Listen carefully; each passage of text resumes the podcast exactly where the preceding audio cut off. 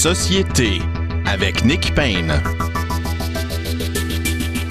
Et avec euh, Frédéric Bérard qui est en studio déjà avec nous, Frédéric Lapointe dans quelques instants. Guillaume Rousseau se joindra à nous euh, également. D'abord, chers auditeurs, bonne année, bonne santé à vous tous. Nous sommes toujours, euh, nous nous sentons choyés de vous savoir nombreux à l'écoute et on espère que ça continuera comme ça encore longtemps. Merci, merci à vous tous d'être à l'écoute et encore une fois, nos meilleurs voeux pour la nouvelle année, le meilleur euh, pour vous. Alors, nous allons parler d'actualité euh, généralement politique, comme d'habitude, dans cette émission et je me plais à le dire souvent, mais ça ne fait pas exception cette semaine, même en ce début d'année, ce ne sont pas les sujets qui manquent. Il y a beaucoup d'actions. Euh, qu'on pense à la démission récente de Sophie Brochu. Nous allons en reparler. Donc, la dirigeante d'Hydro-Québec, bien sûr. Il y a pas mal euh, d'activités, euh, d'actions euh, autour du gouvernement d'Ottawa aussi. Nous y reviendrons. Mais commençons, Frédéric Bérard. D'abord, bonjour. Ben, bonjour, Nick. Bonne année. Ben, vous aussi. Est-ce qu'on vous entendait? Oui, hein? Frédéric Bérard est avec nous. Parfait. Commençons par le nom, par une entreprise dont le nom est sur toutes les lèvres depuis déjà un bon moment. Je parle de McKinsey, bien sûr. Wow. C'est cette entreprise qui compte, je crois, 60 000 employés euh, à travers le globe. Et c'est- On au bureau plus loin, le carré rouge. Ah, attendez, oui, je pense qu'on vous entend pas. euh, Ah. Ah oui, voilà, vous êtes là. Donc, bonjour, Frédéric Bérard. Oui, bonjour, Nick Payne. Alors, vous venez de nous dire que parmi McKinsey, il y a Léo Bureau-Blouin. Ben oui, un carré rouge, c'est la révolution. Ben, c'est ça. Exactement. Alors, donc, c'est un.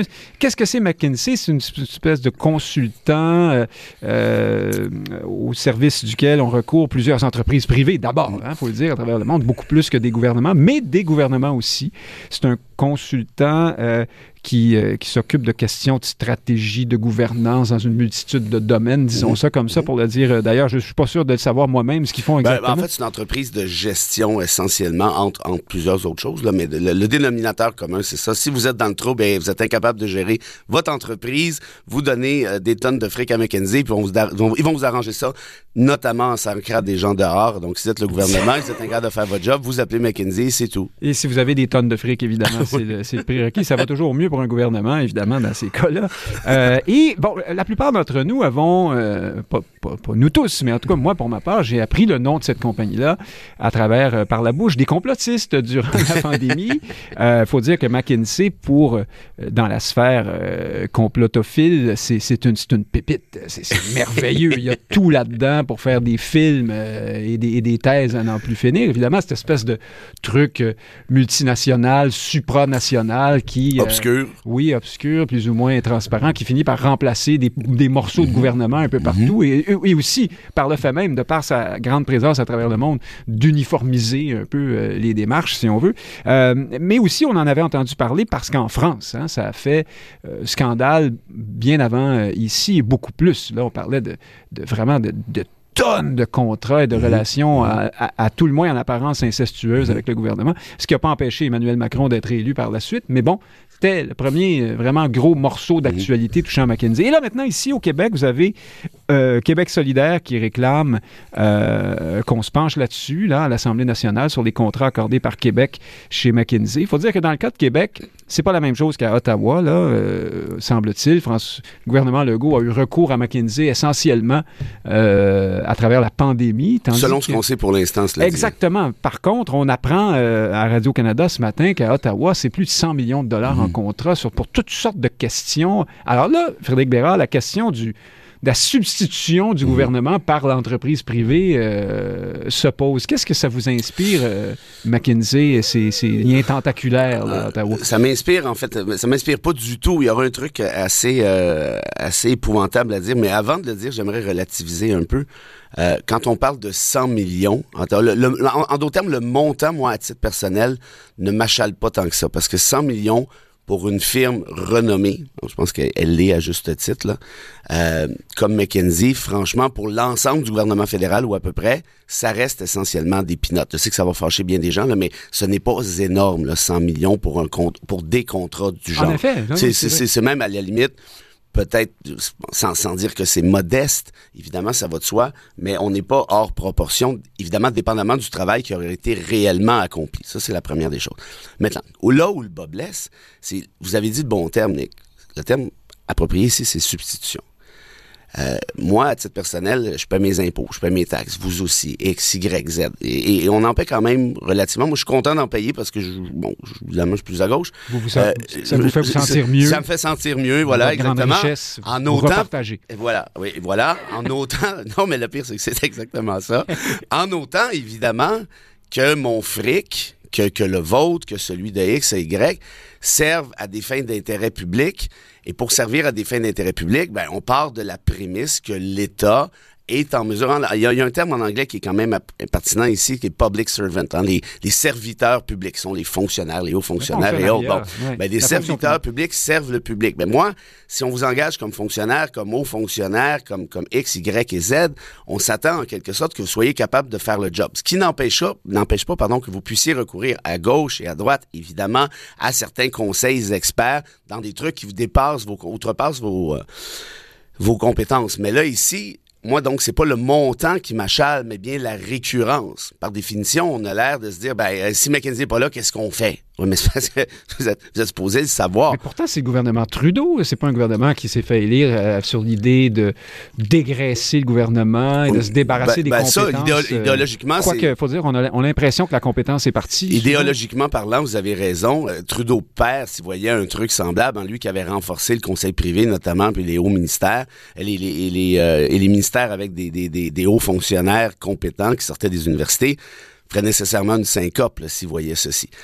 Par contre, euh, quand on parle de compétences, ici, moi, c'est pas tant la compétence des ministres du gouvernement Trudeau qui est en cause, parce que de toute façon, il y a personne qui présume qu'ils ont nécessairement une compétence quelconque. C'est pas la compétence ministérielle, c'est la compétence des sous-ministres et de ceux qui travaillent pour les sous-ministres ici, parce qu'on s'entend bien qu'un ministre, ben, ça virevole, puis c'est devenu essentiellement un porte-parole d'un ministère X ou Y. Mais qui est en dessous de ça, c'est supposé être le, le cerveau. Hein. Le sous-ministre est essentiellement le cerveau avec ses adjoints, savoir comment on gère tel ou tel ministère. Et là, très clairement, euh, la compétence, comme vous dites, a fichu le camp euh, tôt tard. Puis je finis avec ça, une petite anecdote. Ah ça, me ça, me rappelle euh, l'histoire suivante où quelqu'un avait approché Duplessis pour lui dire Écoutez, avez-vous un bon contact Monsieur Duplessis, pour tel ministère, j'aimerais ça faire engager mon fils qui vient d'obtenir un doctorat ou une maîtrise dans tel truc, il est archi compétent et tout et tout.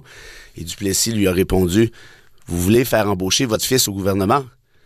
Oui, oui, il est très compétent, vous allez voir, il y a, un doctorat dans tel, truc, vous allez voir, ça, il est super. Pour l'État, ça va être merveilleux. Mais pourquoi vous voulez faire engager votre fils au gouvernement? Il fera pas d'argent au gouvernement, c'est plate au gouvernement, qui aille au privé. Je peux l'aider au privé si vous voulez. oui. C'est un peu ça, là. C'est que qui aujourd'hui veut entrer dans le gouvernement, qui veut travailler pour le gouvernement, il y en a. Mais est-ce qu'on valorise encore cette compétence? Est-ce que l'employeur la notion de service public, même si c'est pas en politique active. Est-ce que l'employeur qui, qui est étatique ici, qu'il soit à Ottawa ou à Québec, parce que c'est un peu la, la même chose, valorise ces compétences-là ou on dompe ça dans vers le privé essentiellement? Alors maintenant, la, la, demande de Québec solidaire, qu'est-ce que vous en pensez? Parce que, euh, alors là, vous disiez, Ottawa, c'est relativement insignifiant. Euh, sans doute, euh, d'aucuns vous contesterait-il là-dessus? C'est quand même beaucoup d'argent, 100 millions. Et mhm. peut-être aussi que la, nature des questions qui sont traitées. C'est ça, ça je l'ignore. Mais c'est plus important aussi, on ne sait pas. Mais à Québec, là, c'est vraiment ponctuel, semble-t-il, jusqu'à mhm, maintenant. Mhm. Et là, euh, et là, c'est encore proportionnellement beaucoup, euh, de beaucoup euh, moindre. est-ce que est-ce qu'on est-ce qu'on essaie de se faire du capital politique à Québec solidaire ou est-ce qu'il y a vraiment des questions à se poser là? Ben, moi, en fait, et est-ce que la question de la compétence, tiens, je, continue là-dessus, mhm. euh, du gouvernement se pose, j'entendais Christine Labrie, qui est celle qui a, mhm. porté cette proposition-là hier, dire, euh, ah ben, vous savez, oui, le, gouvernement se déleste de, ces, de toutes sortes de domaines de compétences, et elle disait, euh, elle se disait convaincue que ça nous coûterait moins cher d'embaucher euh, de façon euh, régulière, mhm. continuelle, euh, des gens plutôt que, d'appeler McKinsey. Mais est-ce qu'on est, sûr de ça? Ben, ben, ben voilà, moi, des spécialistes en pandémie qui travaillent à temps plein pour le gouvernement. Non, voilà, mais, mais, mais, en fait, pandémie, on s'entend, premièrement, il va y en avoir d'autres, des pandémies aussi, puis la santé publique au sens large, ça pourrait être utile. Mais par rapport à ce que dit Labrie, il y a un peu de démagogie parce qu'on ne peut pas savoir à juste titre, parce qu'on ne sait même pas quel est le travail, quelle est l'expertise pour lesquelles McKinsey a, a bossé pour le gouvernement dans un premier temps. Par contre, une affaire qui est assez certaine, moi, à mon avis, c'est que ça, tout ce qui se passe en ce moment est nécessaire, c'est névralgique, parce que c'est la question de gouvernance même, Nick, qui est en cause ici. C'est sérieux, là. On n'y est pas, là. On parle de est-ce que mon gouvernement est capable de m'offrir des services, est capable d'assurer l'intérêt de la collectivité? Ça fait longtemps qu'on déplore, par exemple, dans le domaine des transports, la perte d'expertise ou dans tout Oui, oui, puis euh, dans le domaine de la santé, dans le ben domaine de l'éducation et ainsi de suite. Ah, moi, la question qui, qui un, se pose, c'est quelle est l'expertise que vous aviez absolument besoin chez McKenzie? Et de ce fait-là, et là, ce que je dis là, ça vaut pour Québec et Ottawa, ça va de soi. Et de ce fait-là, ben, est-ce que ça serait pas une bonne idée peut-être de, de, patcher les trous s'il y en a, puis de, toute évidence il y a l'air d'en avoir, en embauchant des sous-ministres ou des sous-ministres adjoints qui ont ces compétences-là. Vous voyez, et tout ceci s'inscrit dans une dans une lignée encore plus large, Nick, qui est celle du populisme le, lien a l'air ténu, mais vous allez voir, on ben, délaisse... Le seul lien que je vois, moi, c'est que, c'est que on sait que depuis un moment, la gauche cherche à, être populiste, à aller euh, combattre euh, une certaine droite sur le terrain du populisme. Et là, je me dis, peut-être qu'en s'en prenant à McKinsey, c'est ce qu'on essaye de faire. Non, mais c'est pas dans ce sens-là que je l'ai dit, moi. C'est d'un point de vue plus philosophique. Pourquoi, le pourquoi la, comment je dirais, le populisme est, a gangréné jusqu'à cette question-là.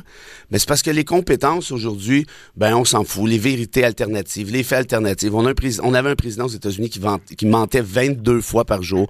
Qui veut vraiment aller travailler pour l'État encore aujourd'hui? Qui s'intéresse? Est-ce que l'État québécois va chercher nos, ou, ou à Ottawa, va chercher nos universitaires, comme c'était le cas à l'époque? Toi, tu as un doctorat, tu as un post-doctorat dans tel, tel truc. Viens travailler pour moi. On a besoin de toi. On va créer quelque ah chose. Là, c'est pas ça qu'on lui demande. On lui demande s'il a la bonne couleur de peau, si, euh, s'il est euh, inclusif et ça, transphobe. Mais ce qui ne veut pas dire qu'il serait nécessairement incompétent, qu'on se comprenne bien. Mais, mais de ce fait-là, là-dessus, je vais être assez d'accord avec vous. Mais, mais surtout, revenons à l'essentiel. Est-ce qu'on valorise encore, et c'est ça que j'essaie de dire, finalement, un peu maladroitement peut-être, est-ce qu'on valorise encore la science? Est-ce qu'on valorise encore les compétences? Ou ben finalement, c'est pas plus grave que ça, puis euh, votez pour moi, moi vous donner un chèque de 500 puis le reste, on s'en Oui, euh, Frédéric Lapointe qui s'est euh, joint à nous, qui a été retenu, mais une chance par la magie du téléphone, cette technologie euh, dernier cri euh, est, présent. Bonjour d'abord Frédéric Lapointe, bonne année à vous aussi. Bonjour. bonjour. Vous, McKinsey, considérez-vous qu'à Québec, Ottawa et peut-être même en France, ce sont des cas différents? Et qu'est-ce qu'on devrait faire avec ça? Pour le Québec, à tout le moins, là, euh, Québec solidaire, qui veut qu'on se penche sur cette question, qu'on épluche euh, les, contrats, notamment, qui ont été donnés à cette firme récemment? Oui, je crois que c'est une bonne idée de, faire un exercice de, transparence. Euh, pour, les raisons qui ont été évoquées, à savoir s'interroger sur le, le, manque potentiel d'expertise de l'État et, et, voir à le corriger. mais moi, ce qui m'inquiète le plus dans le cas de ces multinationales, de la connaissance, mais aussi du trafic d'influence, euh, c'est que euh, il vient un moment, et ça s'est vu, hein, les, grandes banques d'affaires, Goldman Sachs, à un moment donné, conseillent leurs clients, mais à force de conseiller tout le monde, ils finissent par conseiller dans leur propre intérêt. Euh, je, je, m'interroge sur le, le, risque que cette grande firme finisse par mélanger les dossiers et, et, faire autant du trafic d'influence que du conseil basé sur sur leur expertise ou les, les individus d'expérience qu'ils peuvent euh, avoir recrutés. Et malheureusement, on sait que les organisations, euh, lorsqu'elles font face à des crises ou à des décisions difficiles, s'achètent aussi de la légitimité à l'externe. Hein? Euh, ils vont dire ah ben là cette décision là elle est elle est bonne elle est mûrement réfléchie on, a fait diligence on a consulté les meilleurs ben ça si c'est juste un échange d'argent à la limite je peux vivre avec on rencontre sur les contrats et voilà. Mais si, euh, en raison de l'importance de la firme, euh, on se trouve à avoir le même conseil partout ou le même conseil partout parce qu'il y a mhm. un autre client dans le fond qui est le vrai client derrière. Alors, il y a un risque de trafic d'influence là-dedans qui est, à mon avis, trop important pour ne pas faire l'exercice de transparence qui est proposé par Québec solidaire.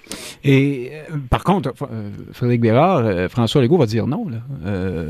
en fait, ce que, ce, que ce, que son bureau a dit, c'est ben, les commissions parlementaires sont libres de décider des sujets auxquels elles s'intéressent, évidemment, sauf que c'est à majorité. Alors, Avec présidence Dire absolument rien, ça, ça, revient au même. Ça ne se fera pas. Là. Ce que je vous disais tout à l'heure, prendre des gens pour des cons, essentiellement. Ben non, ça se fera pas. Et pourquoi ça se fera pas? Parce que ce gouvernement-là est disons-le bien franchement, très opaque. Euh, il n'y a absolument aucune transparence, ou à peu près, notamment et particulièrement dans la question de la gestion pandémique. Hein, on le sait bien. C'est un gouvernement qui a euh, gouverné le Québec par décret. Euh, en étirant l'élastique au-delà de ce qui était permis, au-delà de, ah, pas de de ce qui était permis, mais au-delà de ce qui était nécessaire, en tout cas, et légitime, très, très assurément. On a tenté, hein, de toute évidence, de, de dire, ben voilà, on, est boss ici, on fait ce qu'on veut, et puis euh, regardez ce qu'ils ont fait avec Arruda, regardez ce qu'ils ont fait avec Boileau, les remplaçants. Je veux dire, ça, a été une blague depuis le début, toute cette histoire-là. Regardez les, les tout ce Peut-être qu'on n'avait pas besoin de M. Arruda, au fond, si ben, moi, moi, ça fait longtemps, que, ça fait longtemps que je le dis. oui, je sais. on aurait pu s'en délester sans problème, mais une fois qu'on a dit ça aussi, regardez le, carnage dans les CHSLD. Euh, ben voilà, donc tout ça pour dire quoi au final, c'est ce gouvernement-là qui a même refusé, hein, on s'en souvient, qu'il y a une commission d'enquête sur ce qui s'est réellement produit. Puis on donnait un standing ovation à Daniel McCann et Marguerite Blais euh, après toute cette catastrophe. Donc il y a un cynisme épouvantable. Moi, moi je suis rendu, j'ai trouvé le bon mot, enfin je sais pas si c'est le bon mot, les gens jugeront, mais le mot qui, qui, qui me chatouillait, j'essayais de savoir comment bien décrire le caquisme. Et voilà, je pense que le mot pertinent ici, c'est cynisme. Ils savent très bien qu'en disant ce genre de truc-là, de toute façon, les gens vont finir par regarder ailleurs et puis on passe à autre chose. oui. En même temps, c'est pas très original comme non, commentaire. Non, j'ai pas, dit que j'avais, j'ai, pas dit que j'avais trouvé, j'avais inventé l'eau chaude. Là. Le cynisme, le pain tranché. Euh, Guillaume Rousseau, d'abord, bonjour, bonne année à vous. Pareillement. Merci d'être là. On a eu, euh, on commence l'année, euh, voilà, on a eu des, difficultés techniques. Comme, comme Sunwing en retard. Ben, ben c'est ça, on va en parler d'ailleurs si on a le temps. Ça nous donne le goût d'aller à Santa Banana euh, avec Elvis Gratton. Mais Guillaume Rousseau, 100 millions de contrats à Ottawa, d'Ottawa chez, chez McKinsey. Est-ce que qu'est-ce que ça évoque chez vous? Qu'est-ce que ça soulève comme problème éthique peut-être notamment? Ben moi, je trouve la somme est importante, euh, entre autres pour la raison suivante, là, c'est que ça peut, il peut y avoir une telle chose qu'un usage absolument approprié des conseils et des services de ce genre de firme. Pourquoi? Parce que lorsque le gouvernement a des besoins précis, par exemple, liés à une pandémie, euh, embaucher les fonctionnaires, c'est long il faut faire l'affichage, ça doit être approuvé, il faut afficher, il y a des délais, il y a des conventions collectives, il faut embaucher. C'est extrêmement long. Donc, lorsqu'il y a un besoin, et ensuite, euh, si on a, le fonctionnaire, ben là, il y a sécurité d'emploi assez rapidement, donc on peut pas le mettre à la porte quelques mois plus tard. Donc, quand on a des besoins ponctuels, rapides, se tourner vers le privé pour aller chercher des services, donc l'équivalent des employés, mais qu'on n'embauche pas dans la fonction publique, mais qu'on va plutôt euh, requérir les services quelques semaines, quelques mois, ça peut être beaucoup plus efficace que de embaucher les fonctionnaires euh, avec sécurité d'emploi et ça prend beaucoup plus de temps. Donc ça, c'est vraiment pas un problème en soi. Mais lorsqu'on parle de 100 millions, lorsqu'on parle de quelque chose qui existe depuis des années, avant la pandémie, qui s'est accéléré avec la pandémie, qui se poursuit après. On sous-traite, là. C'est ça, on sous-traite le gouvernement. dans plusieurs ministères. Hein, si c'était seulement, euh, bon, euh, immigration, ou là où il y, a des, il y a, manifestement des besoins très, très importants dus aux, politiques du, gouvernement Trudeau, chemin Roxham et tout, là, il peut avoir des besoins ponctuels. Même chose au niveau euh, de tout ce qui est lié à la pandémie. Mais là, ça dépasse ça. Et c'est là où je pense qu'on va trop loin, ou en tout cas, ça vaut la peine d'enquêter. Moi, j'en suis au stade où assurément, ça, ça regarde mal. Je pense que c'est allé trop loin et que là, on doit absolument avoir les enquêtes. Et moi, je ferais aussi le lien avec le, le, populisme euh, que faisait euh, mon confrère Maître Bérard tantôt. Mais en fait, moi, à chaque fois qu'on parle de populisme, j'ai toujours tendance à parler d'élitisme. Parce que parler de populisme sans parler d'élitisme, c'est comme parler de la gauche sans jamais parler de la droite. Donc, pour moi, le populisme, c'est quelque chose qui, qui va trop loin.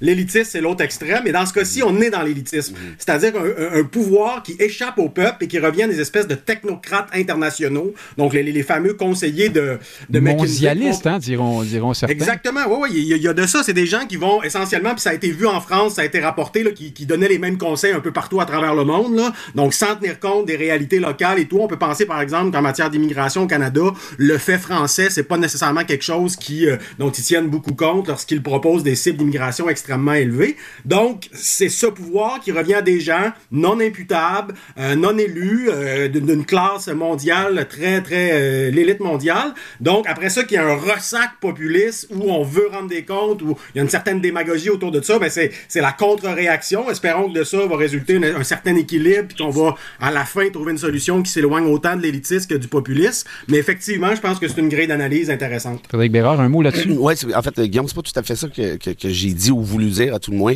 C'est quand je parlais de populisme, je disais tout simplement que le populisme, c'est quoi, entre beaucoup de beaucoup d'autres choses, c'est de délaisser la science au profit de, de bon, on verra, délaisser la compétence au profit de, on verra. Est-ce que, oui, pour vous, ça, c'est prégnant dans le populisme. Ben, ben, oui, et pour, moi, c'est la, la question initiale ici. Si ces deux gouvernements-là ont requis les services de McKenzie, c'est qu'ils croyaient, de deux choses l'une, soit qu'ils croyaient qu'ils n'étaient pas suffisamment compétents pour gérer X, Y, Z dossiers, ou encore il y a du graissage de pattes qui est encore plus grave. Ben justement là-dessus, Frédéric Lapointe, le trafic d'influence que vous évoquiez tout à l'heure, là, euh, qui, qu'on, peut subodorer euh, autour de ces grandes firmes euh, multi et internationales, est-ce, que se pourrait-il aussi, par exemple, dans le cas du gouvernement du Québec, que ce soit beaucoup plus platement une question de facilité. Euh, bon, ben, tout le monde appelle McKinsey, je vais le faire, je vais le faire moi aussi. Euh, hein, c'est la, gouvernance en kit, c'est le meuble Ikea du, euh, de la, du, du, recours dans l'urgence. Qu'est-ce que vous cher de la boulette C'est ce que j'appelais faire, faire diligence. C'est-à-dire que si le gouvernement se trompe mais qu'il a fait tout ce que les autres ont fait et tout ce qui pouvait être attendu, y compris consulter les, les, les, firmes d'experts qui sont devenus des lieux communs ben là, ça permet aux décideurs de se dédouaner de l'erreur commise. Euh, ah, on, sous-traite la gaffe, en quelque sorte. On, partage le, risque. Exact. Et, là où il peut y avoir, euh, dans une certaine mesure, trafic, euh, je, me souviens des, de certaines firmes de relations publiques très puissantes qu'on pouvait vouloir avoir comme, comme fournisseur, ne serait-ce que pour ne pas, ne pas être une cible. Euh, c'est pas le cas de McKenzie, c'est pas leur euh, c'est pas leur ligne euh, leur ligne d'affaires. Mais en, matière de communication, on, le voit aussi, il y a des firmes qui deviennent presque monopolistiques dans des secteurs comme l'informatique et les États en deviennent assez rapidement dépendants faute d'avoir l'expertise interne. Puis là, ben, on voit des, des contrats de service qui, qui durent 5 ans, 10 ans, euh, des projets qui connaissent des dépassements de coûts. Euh, non, il y, a quelque chose là qui, euh, à court terme, ponctuellement, on peut penser que c'est plus efficace et, on peut penser que ça l'est. Mais lorsque l'État devient dépendant de, de, firmes qui ont des intérêts privés, forcément des intérêts pécuniers, ou qui ont des intérêts autres, hein, je le répète, euh, lorsque vous n'êtes pas le plus gros client d'une firme comme celle-là, il n'est absolument pas certain que ce soit vos intérêts qui soient priorisés euh, lorsque les conseils sont formulés. Intéressant. Guillaume Rousseau, on ne peut pas parler de, gouvernance et de transparence euh, sans faire le lien avec le départ de Sophie Brochu. dirigeante d'Hydro-Québec, qui nous a un peu surpris en ce début d'année en annonçant qu'elle partait comme ça au mois d'avril. J'ai écouté, comme plusieurs sans doute, Mme Brochu dans différentes entrevues, notamment chez Patrice Roy, et, et pour ceux qui la connaissaient moins, on, découvre une, formidable vendeuse. Hein. C'est quelqu'un qui, défend très bien euh, ses arguments de vente, j'ai envie de dire. On écoute ça, on écoute son entrevue et on, se dit, ah oui, ben oui, c'est très convaincant. Mais après, on prend un peu de recul puis on se dit... Euh, Coudon, est-ce que je viens de me faire passer un sapin? Est-ce qu'il y a toutes sortes d'affaires qui tiennent pas debout? Madame Brochu nous dit euh, qu'elle s'en va parce que euh, parce que c'est le bon moment pour partir. Mais euh, la question, c'est pas de savoir si c'est le bon moment, c'est de savoir pourquoi partir d'abord. Puis ensuite, elle dit Je m'en vais parce que je, moi, je suis une architecte, euh, j'ai établi le plan stratégique, mais je suis moins bonne pour mettre ça en, application, donc je m'en vais. Mais elle, a passé des décennies chez, chez Gaz Métro, devenu Énergie avant, donc c'était manifestement pas qu'une architecte, ou alors ça a été très, très, très, très, très long de faire un plan stratégique dans ce cas-là. Alors, est-ce qu'on a raison de douter de, de ce qu'elle dit, Guillaume Rousseau? Et, est-ce que, est -ce que le, scénario qui est sur toutes les lèvres, qui est celui de M. Fitzgibbon entre deux euh, faisans qui a aussi abattu Madame, euh, symboliquement Mme Brochu? Donc, euh, moi, dans des cas semblables, moi, je dis toujours, il faut présumer de la bonne foi. On dit ça en, droit civil. Donc, il faut présumer que les gens ne, mentent pas. Mais ils peuvent ne pas mentir sans, sans, nous dire toute la vérité. Effectivement, tout à fait. Moi, je pense que ce qu'il faut faire, c'est essayer de voir quelle version des faits pourrait permettre de concilier ce qu'elle nous disait à l'automne. Hein, il y avait, je pense, des tensions, il y avait des divergences de vues. Est-ce ben qu'elle nous dit en janvier? Donc, je pense que une version des, des faits, tels qu'on le, on les connaît pas tous, mais ceux qu'on connaît, qui pourraient être compatibles donc avec euh, ces déclarations de l'automne et ceux de janvier, c'est que, bon, à l'automne, il y avait une certaine divergence. Là, on, connaît sa phrase sur euh, l'Hydro-Québec qui pourrait devenir un dollar à mode d'énergie, bon, et tout. Donc, elle voulait davantage un Hydro-Québec peut-être euh, qui fait de la, de la, décarbonisation, de la transition énergétique sa priorité. Le gouvernement continue de croire que c'est aussi un outil de développement pour maintenir des emplois payants en région et tout. Bon, on voit un petit peu les, tensions, même si c'est pas complètement incompatible. Et là, en janvier, elle nous dit, ben finalement, il n'y en a pas tant que ça de mais je m'en vais quand même. Donc moi, ce que je pense qui est plus probable, c'est qu'il y a eu, bon, cette divergence-là. Et là, il y a eu le comité. Parce qu'il faut comprendre, quand les deux déclarations de Mme Rochu, il y a eu le comité avec le premier ministre, les différents ministres, Mme Rochu. Et là, je toutes les informations qu'on a, c'est que ça s'est plutôt bien passé. Et là, je pense que ce que Mme Brochu a compris, c'est qu'il devait y avoir des compromis.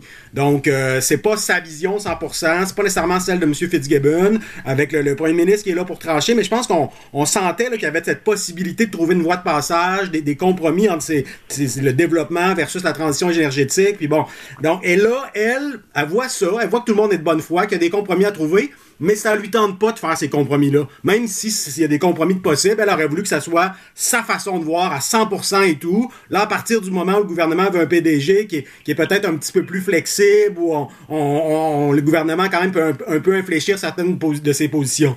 Madame Brochu, ça ne l'intéresse plus dans ces conditions-là.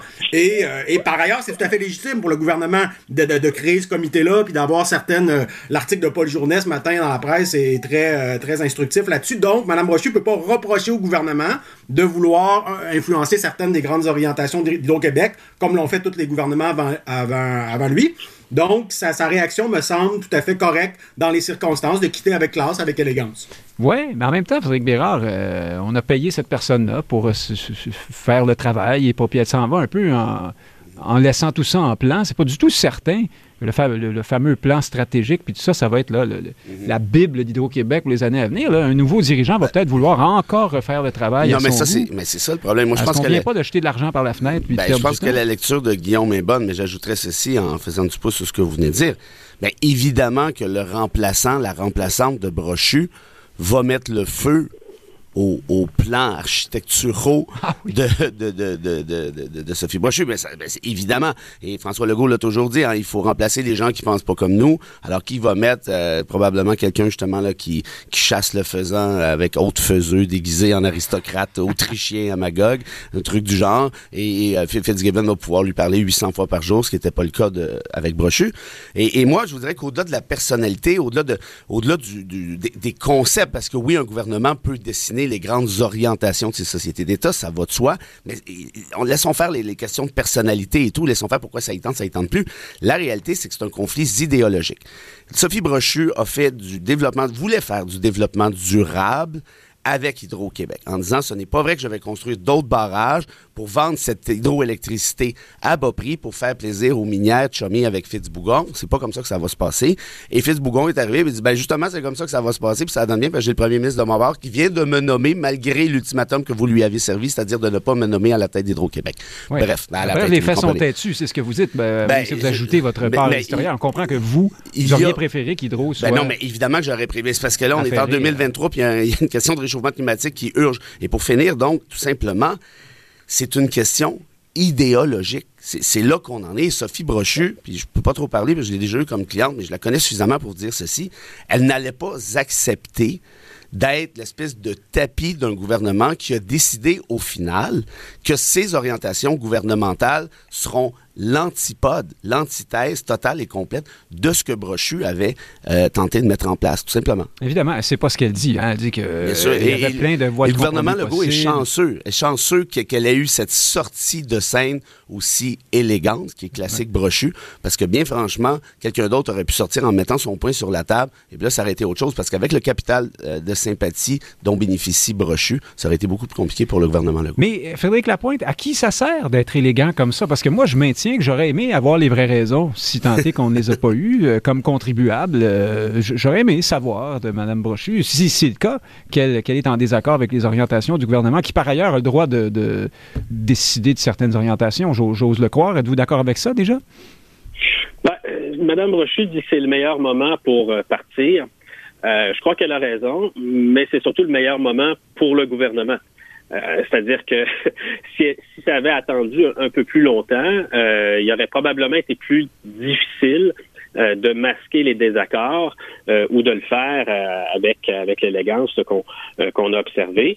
C'était pas non plus le meilleur moment, disons, pour le gouvernement si est que ça ait eu lieu, de convaincre Mme Brochu de quitter à quelques jours, quelques semaines de son ultimatum. Ça aurait été en quelque sorte lui donner raison.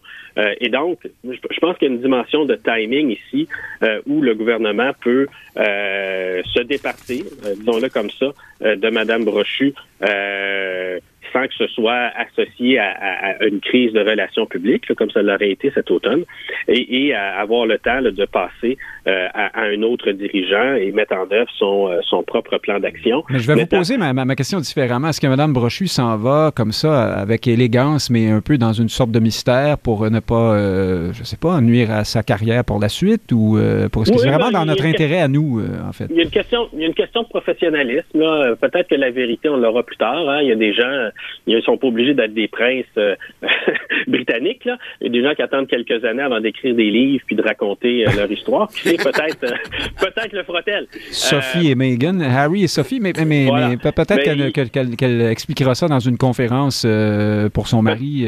Oui, ben ça, c'est l'autre dimension de l'affaire. C'est que lorsqu'on cherche à donner des coups hein, à ce niveau-là de la politique, c'est aussi s'exposer à en recevoir.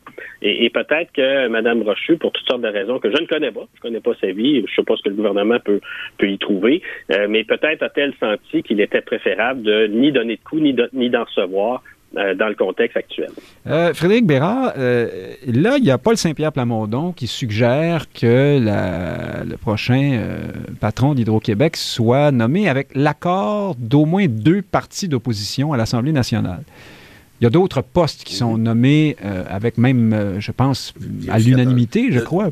Deux tiers minimalement. Ou deux tiers, oui, bon, c'est ça. Euh, et selon ce que je comprends de ceux qui, sont en accord avec une proposition comme celle-là, c'est qu'il s'agit de dépolitiser mm-hmm. la nomination et de garantir une certaine indépendance. Mais est-ce qu'on la dépolitiserait vraiment? Parce que là, vous pouvez avoir un parti qui a fait campagne en disant comme, comme euh, mhm. l'opposition dont vous parliez tout à l'heure, mhm. quelqu'un qui mhm. dirait nous, on veut que ce soit du développement euh, pour devenir le dollarama de l'électricité. Un autre parti pourrait dire non, nous, on veut que ce soit des, euh, le, développement durable. Alors là, il y aurait une espèce de foire d'empoigne et. Ouais, ben, oui, ben, en fait, oui, non. Juste avant de, répondre à cette question-là, un, petit pas de recul quand, Frédéric parlait de est-ce que ça a été fait, il l'a pas dit comme ça, mais je pense que ça va dans ça. Est-ce que ça a été fait de commun accord avec le gouvernement, ce départ-là? Moi, de toute évidence, oui. Puis je soulèverais même le, moment de l'annonce qui est survenu euh, exactement quand euh, la crise avec le FC euh, Montréal, avec Joe Blow, le Grande, qui ah, avait, peut dire merci à Mme Brochu. mais non, mais, le truc de Brochu, la démission de Brochu, a été communiqué quelques heures, pour pas dire quelques minutes, en fait, on va dire pendant cette crise-là. donc, de cette donc, donc, moi, tout de suite en partant, je me suis dit, OK, ça, c'est quand même assez curieux. Là. Ça semble être quelque chose qui est ah, ben, nécessairement. Vous, êtes complotiste. Non, non, ben, ben, quand même un peu. Sinon, à quoi ça servirait-on? Mais, ça serait vraiment plate. Et pour répondre à votre question, Nick, il ne faut pas oublier que dans, dans le système Westminster, dans le système parlementaire Westminster, un premier ministre qui soit qu'il soit provincial, qu'il soit québécois, si vous aimez mieux, qu'il soit fédéral, euh, bénéficie de tous les pouvoirs possible, ou à peu près, à part les tribunaux, et puis même avec la dérogatoire encore là, euh, il n'y a absolument personne, il n'y a aucune institution pour faire contrepoids. Donc, en ce qui me concerne, toutes les mesures qui visent à, à rendre... des contrepoids. je suis d'accord avec vous là, sur le fait que oui, mais ça va devenir un jeu de, de bargaining politique, puis bon, de ce fait-là, peut-être que Québec solidaire aura trop de pouvoir, mais je comprends tout ça. Mais, mais je crois qu'on est en manque total et complet de contre-pouvoir dans notre système, et plus ça va, plus ceci hein, s'obscurise. On parlait de McKinsey tout à l'heure, mais il y a, y a, une tendance, il y a une propension très clairement, et on s'entend bien aussi que le gouvernement Legault, avec le nombre de députés qu'il a à l'Assemblée nationale, euh, quand on parle de deux tiers, j'ai pas fait le calcul, je suis pas si fort que ça en maths, mais s'il en manque, il ne doit pas y en manquer tant que ça non plus. Là. Oui, mais là, c'est habile de dire deux partis d'opposition parce que là, ça évacue ça complètement deux tiers. la notion. De. Euh, euh, Guillaume Rousseau, qu'est-ce que vous pensez de cette proposition? Alors moi, je, pour consulter les partis d'opposition, ben pourquoi pas? Dans le fond, euh, voilà, c'est toujours bon de, consulter. On peut avoir des avis, il peut avoir des gens qui ont des connaissances. Monsieur Legault a déjà annoncé ça, hein, je pense? Oui, oui, donc ça, ça j'ai pas de problème. Mais moi, donner un veto à des partis d'opposition, je suis contre. Pour une raison assez simple, c'est que le principe de base de notre système parlementaire, c'est le gouvernement responsable. Le gouvernement est élu, il prend des décisions, il en répond en Chambre, il peut perdre l'appui de la Chambre s'il est minoritaire ou si dans son caucus majoritaire il y a des problèmes. Et à l'élection suivante, il peut perdre de pouvoir parce qu'il répond de ses décisions. Quand les décisions sont prises avec des partis d'opposition, là, là, c'est très difficile d'appliquer le principe du gouvernement responsable. Donc, concrètement, si jamais euh, M. Legault fait une mauvaise nomination, donc nomme un PDG, c'est une catastrophe, ça s'en venir avec les Autochtones, ça va nulle part. Bon, ben à la prochaine élection, on peut tenir compte de ça pour virer ce gouvernement qui aura été incompétent dans ce dossier-là. Mais si c'est une nomination par tous les partis du, de l'Assemblée nationale, ah ben là, on peut plus virer personne. Donc, la base de notre système parlementaire britannique, c'est le gouvernement responsable. Donc, à ce moment-là, il faut laisser le gouvernement prendre des décisions. Et le fameux contre-pouvoir dont, euh, dont, dont, parle mon, mon confrère, le meilleur contre-pouvoir en République, non pas au sens juridique, mais au sens de régime politique dans lequel le peuple doit être au centre, le meilleur contre-pouvoir, c'est le peuple par les élections, par des manifestations et tout. Et en ce sens, le Québec est une république, non pas au sens juridique, mais au sens philosophique, là, comme euh, l'explique bien Marc Chevrier dans son livre La République québécoise. Donc, en ce sens, moi, je pense que on doit laisser le gouvernement faire sa nomination suite à des consultations. Et si c'est une mauvaise nomination, le Parlement, les partis d'opposition pourront le questionner. Parce que si les partis d'opposition participent à la nomination, comment pourront-ils avoir la crédibilité de critiquer le gouvernement après si c'est une mauvaise mm-hmm. nomination? Non, que les partis d'opposition demeurent des partis d'opposition, critiquent le gouvernement et présente une alternative à, la campagne électorale suivante. C'est ça le, fonctionnement de nos institutions d'inspiration euh, britannique, euh, qui sont québécisées, qui marchent plutôt bien. On a une belle démocratie euh, en fonction du gouvernement responsable. Alors ça, c'était assez philosophiquement consistant. Frédéric Lapointe, contre-pouvoir ou gouvernement responsable dans ce cas-là? Ben, je pense que le Parti québécois doit faire attention de ne pas réclamer trop souvent des vétos pour les partis d'opposition, parce qu'on se retrouve devant des situations comme celle de de l'excellent haut fonctionnaire intellectuel compétent, euh, scientifiquement éprouvé, Benoît Dubreuil, euh, qui a été recommandé euh, à la tête de la commission ah, ben comme commissaire à, la langue. Et là, du côté de Québec solidaire, quelqu'un a dit oui, mais il y a dix ans, il a écrit quelque chose qui nous fait de la peine. Puis là, ben ça, c'est c'est devenu une raison pour en retarder la nomination. Qui a fait de la peine à des gens qu'on souhaite euh, bah, garder dans notre giron euh, politique. Ouais. Disons, disons, disons pour, être, clair, il, il n'avait pas souhaité l'assassinat de la première ministre. Hein. C'était pas ça le, le propos. C'était un, un, ouvrage scientifique éprouvé. Et donc, donc, quand on multiplie les vétos, ben, malheureusement, on offre aussi des poignées euh, pour que des motifs moins euh, moins importants ou moins euh, solides soient utilisés à des fins politiques et on finirait par se retrouver, je pense, avec des gens qui frôleraient davantage l'insignifiance. Bon, alors dans le, Paul Saint-Pierre Plamondon devra se contenter de l'appui seul de Frédéric Bérard dans cette émission. Oui, vous voulez ajouter? Juste pour préciser, c'est ça, Guillaume, ce qu'il a dit est, très intéressant, puis je souscris en partie, mais faut pas oublier qu'un gouvernement responsable, comme il l'a dit lui-même, ça fonctionne quand le gouvernement est minoritaire. Dans ce cas-ci, avec les majorités qu'on connaît actuellement, notamment celle de la CAQ, mais par définition, cette, cette reddition de compte est impossible, sauf, évidemment, euh, sauf, sauf lors d'élections. Euh, moi, je trouve ça un peu long, une fois ou quatre ans, pour obtenir cette reddition en question. on peut peut-être construire un demi-barrage. Euh, on peut, on peut. Ouais, mais ça coûte cher. Ça coûte assez cher. Mais ce que vous dites, par contre, au fond, c'est qu'il faudrait plus avoir de gouvernement majoritaire rendu là. on non, non, non, ben non, mais faut pas, faut pas être démagogue non plus. Si on avait une nomination aux deux tiers ou même aux trois quarts, et là on parle d'hydro, mais ça peut, ça, vise déjà par exemple le vérificateur général. Puis il y a personne qui pense qu'il n'y a plus de gouvernement responsable au Québec de ce fait-là. Donc très clairement, on pourrait réappliquer cette mesure qui est une mesure, je pense, qui amène certains contre-pouvoirs qui sont légitimes et névralgiques. Euh, Guillaume Rousseau, transfert en santé, euh, une autre nouvelle étonnante cette semaine qui a, un peu été démentie par le principal intéressé, donc le premier ministre ontarien, M. Ford, qui s'est dit euh, plutôt capable d'accepter de, des conditions comme celle de partager de l'information avec Ottawa pour obtenir le fameux chèque euh, dont on ignore totalement la, la hauteur par ailleurs. Euh, est-ce que le front commun, le fameux prétendu front commun des provinces en santé qui finit toujours par s'écrouler tôt ou tard, est-ce que c'est ça qui est, qui est en train d'arriver d'après vous? Ben, ça ressemble à ça, effectivement. On, parlait de, de, populistes tantôt. Je me permets de faire le lien aussi parce que Doug Ford en est un. Ça, ça mhm. m'apparaît assez évident. Mhm. Et il y a un peu de ça dans la position de dire on veut l'argent. Ce qui compte, c'est l'argent. Puis c'est pas grave s'il y a des conditions. On veut l'argent les hôpitaux. Ça, c'est extrêmement populiste parce que c'est simple, tout le monde comprend. Alors qu'en réalité, c'est beaucoup plus complexe que ça. Puis que les fameuses normes fédérales, ça ajoute de la bureaucratie. Ça rend le système inefficace encore plus inefficace. Donc, il faut que les, les provinces se battent pour leurs compétences, même si c'est plus compliqué à expliquer que juste dire peu importe les, les, les, conditions, il faut l'argent du fédéral. Donc là, M. Ford, qui a tendance à faire parfois un petit peu du populisme, l'a peut-être fait dans sa conférence de presse. Puis après ça, il a réalisé que ben il fait partie d'une coalition de premiers ministres, puis que comme premier ministre d'une province, ben maintenant, il faut minimalement qu'il euh, défende ses compétences et, et, le front commun s'il veut rester un allié fiable des autres euh, premiers ministres. Puis moi, dans cette affaire-là, depuis le début, je dis ce qu'il faut trouver, c'est une façon pour le fédéral de sauver la face. C'est-à-dire, c'est clair, c'est une compétence provincial, il faut que le fédéral transfère l'argent avec le moins de conditions possible.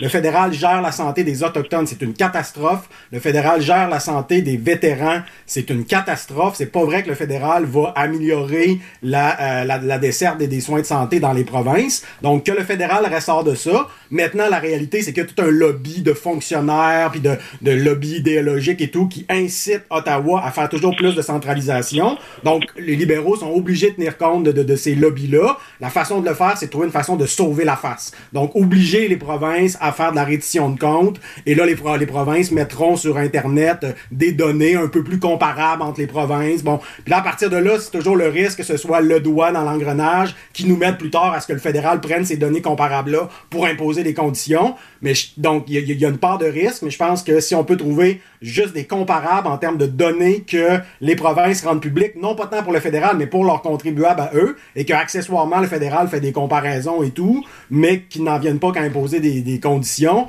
je pense que ce serait une façon de sauver la face du fédéral et des provinces de défendre leurs compétences, puis surtout d'envoyer l'argent dans les hôpitaux. Là, ça commence à urger. Là, on a vraiment une preuve d'inefficacité du fédéralisme canadien qui commence à avoir des conséquences extrêmement sérieuses. À l'heure du vieillissement de la population, là, ces chicanes constitutionnelles-là, là, là, ça commence à être vraiment très sérieux avec des conséquences graves. Donc, il est temps que, euh, que le fédéral mette de l'eau dans son vin, les provinces dans une moindre mesure. On trouve une façon pour Ottawa de sauver la face et on envoie l'argent dans les hôpitaux au plus vite. Ben justement, Frédéric Bérard, est-ce que c'est pas un peu ce qui est en train d'arriver? Certains disent qu'au contraire, c'est pas M. Ford, ni même Legault, hein, qui est un petit peu allé dans le même sens, a dit, bah, euh, ces données-là existent déjà, euh, si M. Trudeau voulait regarder, grand bien lui fasse. Est-ce que c'est pas plutôt comme le dit certains, Justin Trudeau qui lâche du lest en ce moment et qui, qui a commencé par parler de conditions. Vous avez son ministre qui, est toujours un peu plus. qui fait le mauvais. Euh, le tough. Oui, c'est ça, le dur. Puis après ça, M. Trudeau dit non, mais c'est pas vraiment des conditions, c'est juste de la transparence. Euh, on le sent qu'on. On, désescalade, pour parler anglais, euh, chez du côté de M. Trudeau là-dessus. Peut-être parce que on est minoritaire et qu'une élection peut survenir à tout moment. Il ne faut pas oublier qu'il y a la NPD qui est accroché, à lui, ou plutôt lui qui est accroché au NPD. Euh, Les deux. Hein, oui, effectivement. N'oublions pas ceci, par contre. Hein, ça a été évacué du débat, mais je trouve ça quand même pertinent de le rappeler. Quand on dit ça ne devrait pas, pas de conditions, pas de conditions. OK, c'est beau tout ça, là, mais dans la loi canadienne sur la santé, il est clairement écrit que cinq conditions doivent être respectées systématiquement. C'est pas, euh, pas un tapis sur lequel on s'essuie les pieds, là, une loi. Là. Si vous voulez enlever, retirer les conditions, OK, mais à ce moment-là, il faut amender la loi ou l'abroger. Ça, c'est la mhm. première des choses. Deuxième affaire, je trouve ça toujours un peu comique et ironique, les, deux, en fait, pour tout dire, que quand je vois tous ces espèces de déchirages de chemise en réclamant plus de fonds d'Ottawa, puis pati, puis pata, c'est parce que... C'est vrai qu'Ottawa a beaucoup, non, beaucoup, beaucoup réduit ses transferts. Mais, attention, cet, argent-là, c'est ce que j'allais dire, c'est issu du pouvoir fédéral de dépenser qui, qui est toni apparemment au Québec. Donc, d'une bouche, on dit, le pouvoir fédéral de dépenser, c'est destructeur pour le Québec et de l'autre bouche, donnez-nous plus de fric issu du pouvoir fédéral de dépenser. En tout cas, c'est une petite parenthèse que je ferme comme oui, ça. c'est un fric qui vient aussi du Québec, là. Ah, ben, ben, ben oui, pour les transferts, absolument, ça, vous avez tout à fait raison. Et donc, il y a un problème de, de mécanisme, ou pour pas dire un problème philosophique à cet effet-là, mais ça, c'est à la limite autre chose. Et pour répondre à votre question, le troisième volet, ce serait de dire ceci. Justin Trudeau, et ça, je vous le dis vraiment de source très, très, très certaine, a très clairement adopter la posture, on le savait déjà, mais, plus que jamais, et ça vous allez le voir dans les prochains mois, pas dire les prochaines années, dépendamment combien de temps il restera là, développer la posture suivante, pas de chicane, pas de trouble, pas d'histoire, puis pas d'intellectualisme. En d'autres termes, tout ce qui devient intéressant pour... C'est tout des synonymes, ça, d'après vous? Ben, en quelque sorte, parce que tout ce qui devient intéressant pour des intellectuels, je le, dis au sens très, très large, hein, qui s'intéressent à, l'avenir de la cité, le rôle d'Ottawa, le rôle de Québec, le partage des compétences, qui fait quoi... La réforme du mode de scrutin. Ça oui, exactement. ça ne l'intéresse pas. Et pourquoi? Malheureusement, quand je parlais de populisme et de cynisme tout à l'heure, parce qu'il sait que les gens s'en contrebattent, vous savez quoi? C'est ça la réalité. À part peut-être à Radio Ville-Marie puis d'autres ici et là. là. La réalité, c'est que les gens se disent quoi? Le transfert de quoi? La, la loi fédérale de quoi décide de ça? On s'en fout très clairement. Puis Justin a compris, malheureusement, qu'effectivement, les gens s'en fichaient. Alors, il dit, moi, je ne vais pas jouer dans ces films-là. Ce qui fait qu'il laisse passer à peu près tout ce qu'il peut laisser passer. La loi 96, là, Guillaume ne sera pas d'accord avec Non, moi. là, je vous interromps Sur la que- on s'en fout, on conteste pas, tout est beau, tout est correct, pas de chicane. Mais là, on s'appelle Radio VM. Hein? euh, Qu'est-ce que j'ai dit? Vous avez dit Ville-Marie, mais ça peut être quelqu'un d'autre. C'est. Radio VM. Oui, oui, c'est ça. Oui, oui. Ah oui, Oui, j'ai c'est fait. L'erreur suivante. Oui, ben oui, c'est puis suivante, bon, c'est puis En grave. plus, il n'y a pas qu'ici qu'il y a des C'est non, ben, intellectuels. j'ai pas dit que je n'étais pas mêlé non plus. Mais pour le reste, je, je, je, je suis assez certain de mon coup. Mais euh, justement, Frédéric Lapointe, euh, se, tenir loin de, de ce qui est intellectuel, ça sied très bien à Justin Trudeau, ça, non? C'est, ça, ça, ça tombe bien euh, pour lui. Et, puis- et plus, euh, plus sérieusement, euh, pensez-vous, vous aussi, qu'il, euh, qu'il est plutôt en mode euh, gestion des affaires loin, des, loin de la chicane? Oui, mais de toute façon, euh, l'espèce de petite pièce de théâtre là où euh, ils fixent des conditions, les provinces disent non, parce qu'il y a des tractations, puis là, les gens demandent encore plus euh, à Ottawa de, de, de- d'être bon prince et de céder et de finalement venir sauver les systèmes de santé des provinces. C'est de la bonne publicité.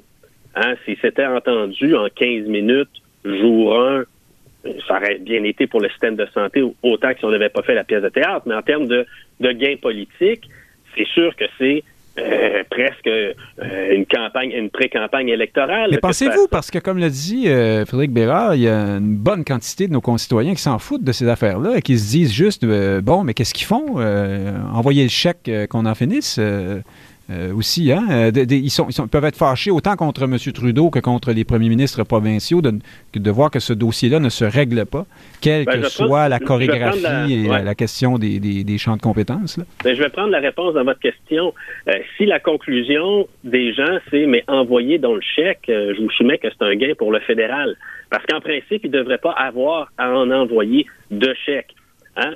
Dans, dans un, lorsqu'on est de l'orientation politique, à l'effet qu'on s'occupe de nos propres affaires avec notre propre argent, à l'effet qu'on a des juridictions, hein, donc on a peut-être une souveraineté plus ou moins étendue ou totale, euh, on l'espère, ben on n'est pas en mode quémander auprès d'un grand frère, d'un grand-père euh, de l'argent de poche là, pour pouvoir aller au dépanneur. Hein, c'est pas censé être ça un gouvernement responsable. Je, je, reçois- je rejoins Frédéric quand, quand il dit ben on voudrait l'argent, mais on veut pas discuter des conditions. Euh, euh, pendant encore combien de décennies on va avoir cette attitude juvénile au Québec où on veut pas avoir de relations euh, administratives ou de juridiction avec le fédéral, mais, mais on veut l'argent, puis on baisse les impôts avec, on envoie des chèques de 500 dollars aux citoyens avec l'argent qui, en principe, est destiné à la santé. Ça fait des générations qu'on fait ça au Québec. Peut-être qu'il est temps qu'on dise au gouvernement fédéral, baissez vos impôts, on va augmenter les nôtres, puis on va s'occuper de nos juridictions.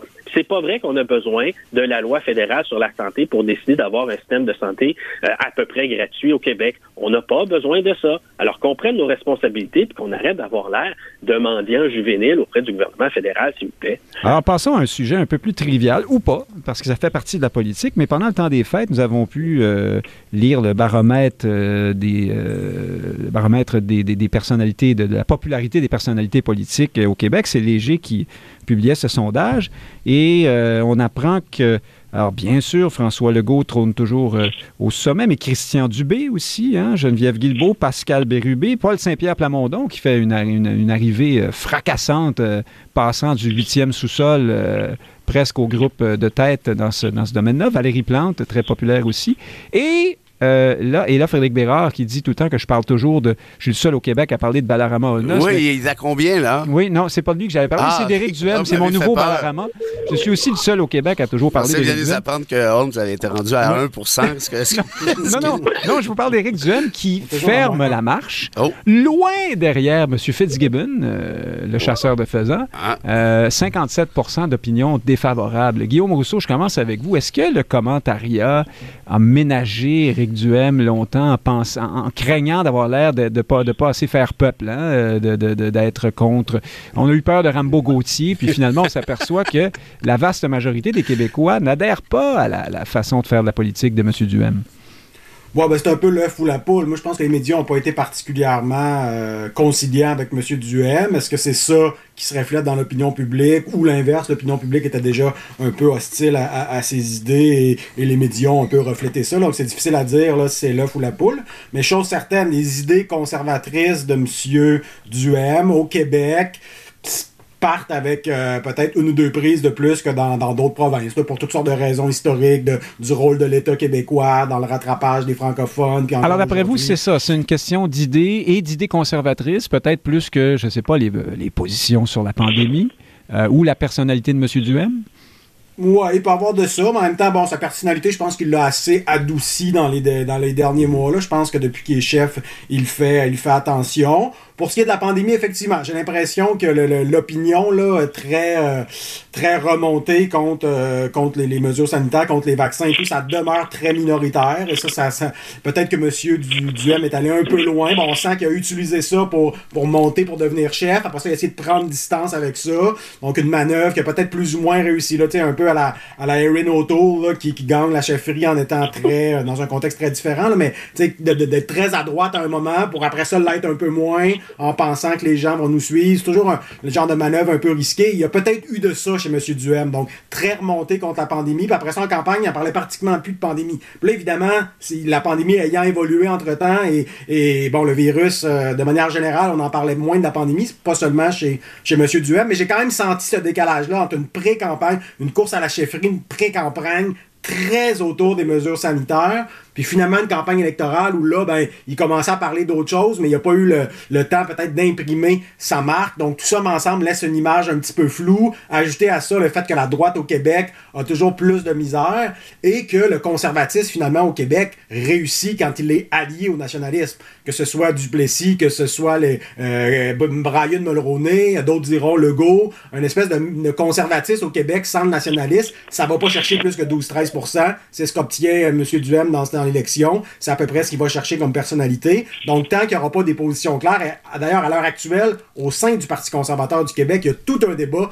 toute une aile du parti. Ben là, on a annoncé une espèce de ah, virage. Euh, ben, une partie, une partie de, de, une aile dans le Parti conservateur du, Québec qui souhaite ce virage nationaliste. Là, davantage sur les questions d'immigration que de langue, parce qu'ils sont toujours pour les euh, un peu libertariens, donc le dossier linguistique est toujours plus compliqué pour eux. Mais sur l'immigration, où euh, M. Duhem avait une position à peu près inaudible de dire ben, d'accord avec la CAQ parce que dans le fond, on n'a pas vraiment de position. Sur l'immigration, qui était quand même centrale à l'élection, c'était très faible de sa part comme positionnement. Donc là, son parti est en train de bouger là-dessus, mais pour l'instant, tout ce flou-là, dans le fond, d'avoir changé de priorité, euh, pandémie, pas pandémie, de pas avoir été clair sur la question nationale, sur les questions identitaires plus largement, très faible sur la langue en s'opposant en 96, tout ça mis ensemble, ça le met En fait, il s'opposait au, euh, au, Bill 96, hein? c'était comme ça que c'était identifié dans sa conférence de presse pour, bien rejoindre dans ces conférences de presse bilingues. Les gens dans l'ouest de l'île de Montréal. à 95% francophone. Oui, c'est ça, Frédéric Bérard. Mais il y a des. Ça a voté pour lui, hein, dans l'ouest de Montréal, un peu. Là. Pas, euh, c'est pas le, pas le Pérou. Pas autant que 11 quand même. en fait, c'est Colin Sandish qui s'en est, je trouve, mieux tiré, plus que Holness, puis même à certains égards, plus que les conservateurs québécois. Là, ben oui, dans ben oui. anglophones, il y a eu un succès d'estime. Dans ce que j'appelle la bataille des nains anglophones. Mon pauvre euh, Balarama. Euh, ouais, il y a eu un succès pour le Parti canadien du Québec qui n'a pas été beaucoup commenté dans les médias. Mais vous avez raison, oui, parce que je pense que c'est un parti qui, qui, allait plus franchement dans la, le, discours qu'on peut lire dans le Suburban euh, notamment. Mais Frédéric Bérard, euh, euh, Paul Saint-Pierre Plamondon, c'est l'autre fait marquant de ce, palmarès-là. qui est désormais parmi les plus populaires. Ça, ça, ça, s'appelle revenir de loin. C'est la preuve, Nick, quand on dit le, bon vieil adage, c'est pas fini tant que c'est pas fini, là, comme dirait Yogi Berra à l'envers. Et non pas Yoga Berry. Ou, encore. mais mais, mais la, grosse madame, disait-on, euh, n'a pas encore chanté, donc c'est pas terminé. Hein? Euh, pas de la grossophobie ici. Non, mais voilà, mais j'ai pensé que je me suis dit que c'est une émission anti-woke, je pouvais me gâter. de diversité corporelle. Oui, d'accord, très bien. Euh, une fois qu'on a dit ça, euh, j'avais beaucoup, beaucoup de, de, de, réserves par rapport à Plamondon. J'ai déjà dit à votre micro, euh, j'avais des, des réserves très sérieuses sur la sincérité euh, de, de, ses convictions souverainistes, surtout après son bouquin de 2015 et puis ce qui s'était passé avant que le scandale des commandites. Comme, en tout cas, bref. mais, mais je dois dire que je suis moi-même plutôt charmé depuis les derniers mois. Le, le PQ, avec ses trois seuls députés, en font plus qu'à peu près tous les partis d'opposition réunis. J'ai un grand respect pour Pascal Birubé, comme beaucoup de gens, mais je pense que Plamondon est en train de se positionner comme étant un un éventuel premier ministre, une solution de rechange à François Legault. Restera la question de la, souveraineté, la, souveraineté de l'indépendance à discuter. Mais pour le reste, d'un point de vue... Euh, c'est un peu lui qui a eu la, tête de ce bon monsieur Grandet. Euh, ben, c'est pas un peu lui, c'est lui, tout simplement. parce que, lancé le débat là-dessus. Oui, puis il y, a des mesures posées et tout. Bref, on, verra, on, jugera à l'usage, mais pour l'instant, franchement, c'est une belle addition pour euh, le milieu politique québécois. En terminant, Frédéric Lapointe, toujours dans le même euh, sondage, les craintes des Québécois pour 2020 2023, euh, la hausse des prix à 43% une guerre mondiale à 27% euh, Est-ce que vous pensez que en, une minute, Frédéric Lapointe, la sphère politique répond bien à de telles euh, préoccupations à l'heure actuelle, notamment la hausse des prix, hein, l'inflation, les taux d'intérêt? bon. Ben, euh, je pense qu'on réagit davantage à l'inflation euh, qu'à la question de la guerre mondiale, hein, pour une raison assez simple, qu'on n'a pas de responsabilité directe euh, comme province dans des questions de défense, dans des questions d'accueil de réfugiés, certainement. On en voit plusieurs s'activer pour les réfugiés ukrainiens. Ça en fait quelques jaloux, d'ailleurs, dans le débat public auprès d'autres d'autres réfugiés d'autres régions du monde.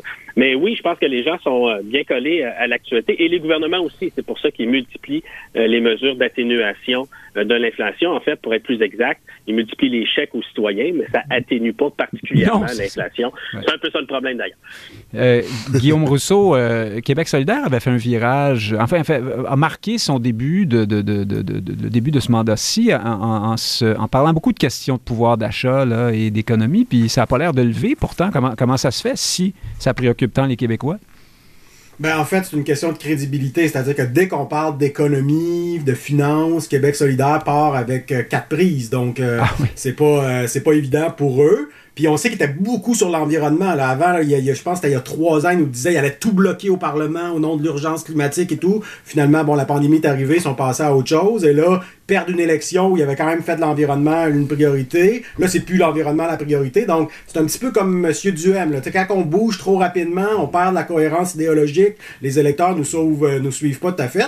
Puis sinon, je pense qu'on a sous-estimé la défaite de QS. Je pense qu'ils sont sonnés. On, le voit depuis le 3 octobre. Vous appelez ça la défaite, littéralement. Ben, en tout cas, le mauvais résultat, l'échec, appelons-le comme on, comme on veut. Les espoirs déçus, on va dire. Les hein. espoirs déçus. Donc, vraiment, ils sont sonnés. Et c'est pour ça que c'est le PQ, avec cette espèce de victoire morale dont, dont il a le secret, qui est à l'avantage, même sur le salaire minimum. C'est M. Plamondon, c'est Saint-Pierre Plamondon qui est sorti, puis M. Nadeau-Dubois l'a retweeté. Donc, quand, Québec solidaire est à la... Euh, quand le PQ... Oui, non, Québec solidaire est à la traîne du PQ sur le salaire minimum, là, ça, va, ça pas va pas bien.